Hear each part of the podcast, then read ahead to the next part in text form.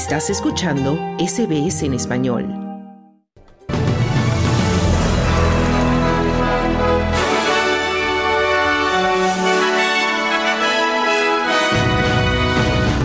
Policía en alerta por protestas afuera del funeral del fallecido cardenal australiano George Pell. Instructores australianos comienzan a entrenar tropas ucranianas en Reino Unido.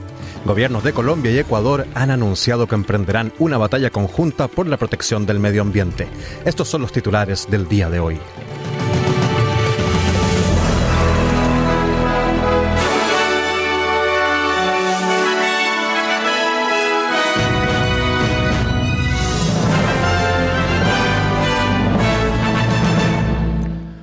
Buenas tardes. Comenzamos con noticias nacionales. La policía mantiene una zona de seguridad entre los manifestantes y los concurrentes que asisten al funeral del cardenal George Pell en la Catedral de St. Mary en Sydney. El antiguo arzobispo católico de Melbourne y Sydney será enterrado hoy tras su muerte en Roma el mes pasado. Numerosos manifestantes se han concentrado frente a la catedral. Las protestas hasta ahora han sido ruidosas, pero en su mayoría pacíficas. Creo que es bastante chocante que haya primeros ministros, figuras realmente influyentes en la política australiana, que se sientan seguros de salir y celebrar a una figura como George Pell. Creo que eso es con razón muy detestado por su complicidad en crímenes realmente terribles, pero también por su política intolerante, decía una manifestante contraria al cardenal. Un simpatizante de George Pell dijo, por su parte, estar orgulloso de asistir y rendir homenaje al fallecido cardenal.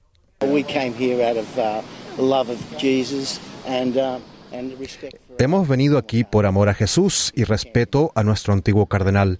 La gente que quiera protestar puede hacerlo, pero George Pell desgraciadamente fue crucificado aquí en la tierra como Jesús y como resultado yo le debo respeto decía el simpatizante de George Pell. La policía de Nueva Gales del Sur ha detenido hasta ahora a dos personas durante las manifestaciones. El ministro de Defensa australiano Richard Marles y la ministra de Asuntos Exteriores Penny Wong han visitado a las tropas australianas asentadas en el Reino Unido. Miembros de las Fuerzas Armadas australianas están actualmente entrenando a reclutas del ejército ciudadano ucraniano en el sur de Inglaterra. Tras reunirse con las tropas de la operación denominada Kudu, el ministro Mars afirmó que Australia equilibrará su apoyo militar a Ucrania sin ponerle un marco temporal con los esfuerzos militares necesarios en el Indo-Pacífico.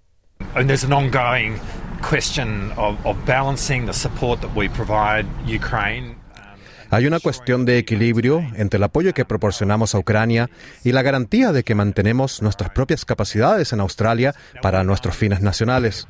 Sabemos que va a ser un conflicto prolongado. Seguiremos evaluando lo que tenemos que hacer para apoyar a Ucrania.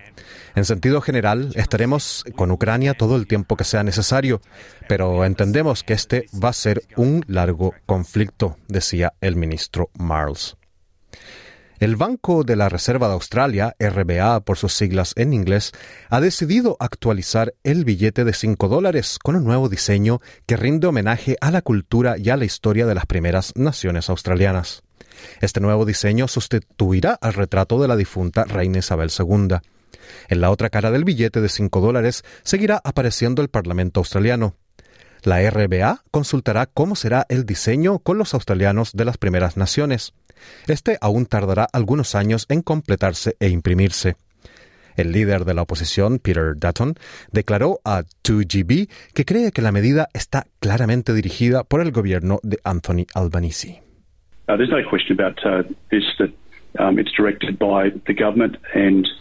no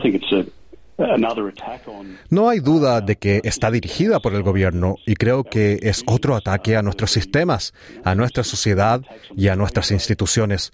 Obviamente hubo ataques significativos el Día de Australia. La gente quiere cambiarlo. Ha habido un ataque contra el himno nacional, la bandera, el nombre de Australia, como estamos viendo también en otras partes del mundo, dijo Peter Dutton. Mientras tanto, se informó que se seguirá emitiendo el actual billete de 5 dólares y podrá utilizarse incluso después de que se lance el nuevo billete. Los promotores del referéndum sobre la voz indígena en el Parlamento esperan reunirse hoy con el líder de la oposición, Peter Dutton, para asegurarse el apoyo del Partido Liberal.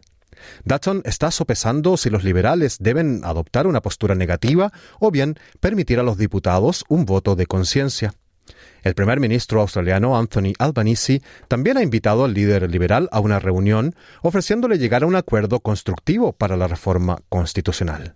El Partido de los Verdes, en tanto, se encuentra en Victoria en un retiro de dos días para debatir la posición del partido y así abordar las divisiones internas al respecto de la voz indígena en el Parlamento. El Colegio Australiano de Enfermería pidió a los líderes estatales y territoriales que den prioridad a la salud de todos los australianos cuando se reúna el Gabinete Nacional este viernes 3 de febrero.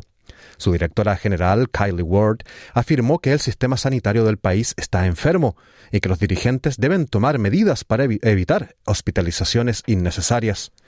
También subrayó que el sistema de Medicare ya no es adecuado para el propósito que fue creado, por lo que reclamó la modernización del sistema en todos los niveles de financiación, tanto estatales como federales.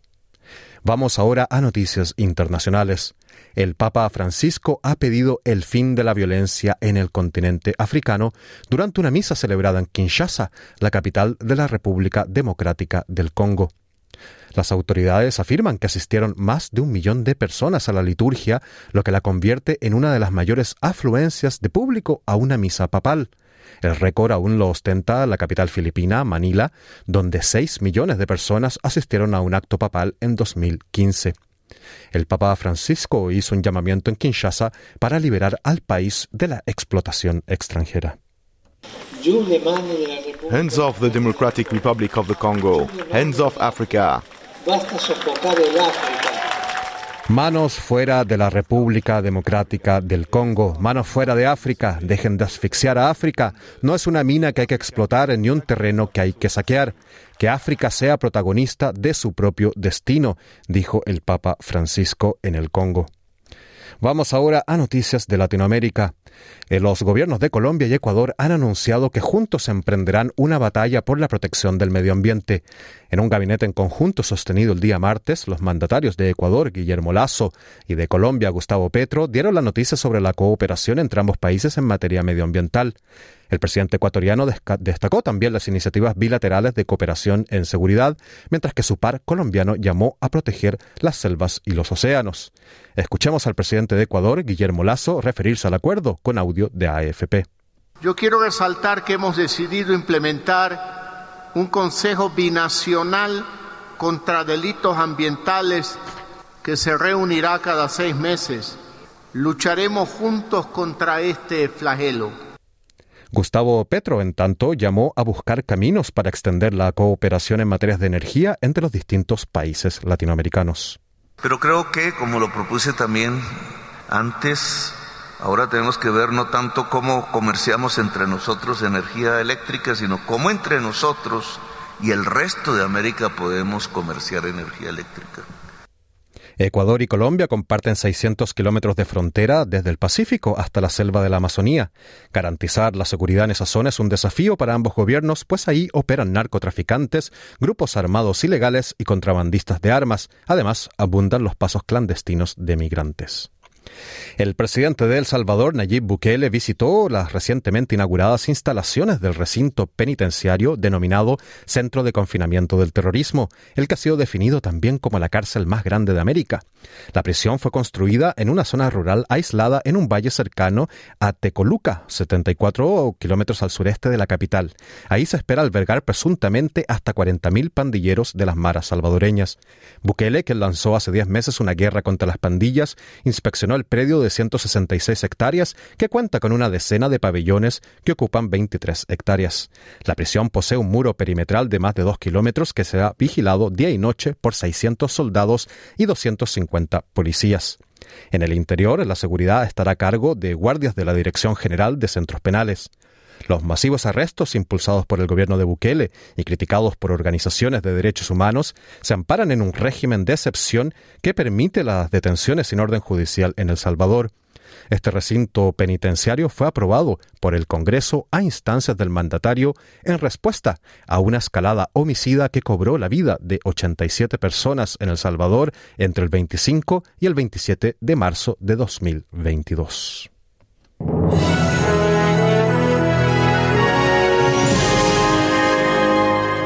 Y en las finanzas del día de hoy, el dólar australiano se cotiza en 70 centavos de dólar estadounidense y a 65 céntimos de euro. Y en el informe del tiempo, Perth estará soleado con 35 grados, Adelaide ventoso y con precipitaciones y 20 de máxima, Melbourne lluvias por la tarde y ventoso con 23 grados de máxima, Hobart precipitaciones intermitentes durante el día y 21 grados de máxima, Canberra parcialmente nublado y 26 grados de calor, Sydney mayormente soleado con 30 de máxima, Brisbane estará parcialmente nublado con 31 grados de máxima y Darwin tendrá precipitaciones y posible tormenta con 32 grados de calor. Este fue el boletín de noticias del día de hoy, pero no te vayas, que de inmediato viene hora 13 con mucha más información. Otro informe noticioso mañana a la una. Muy buenas tardes.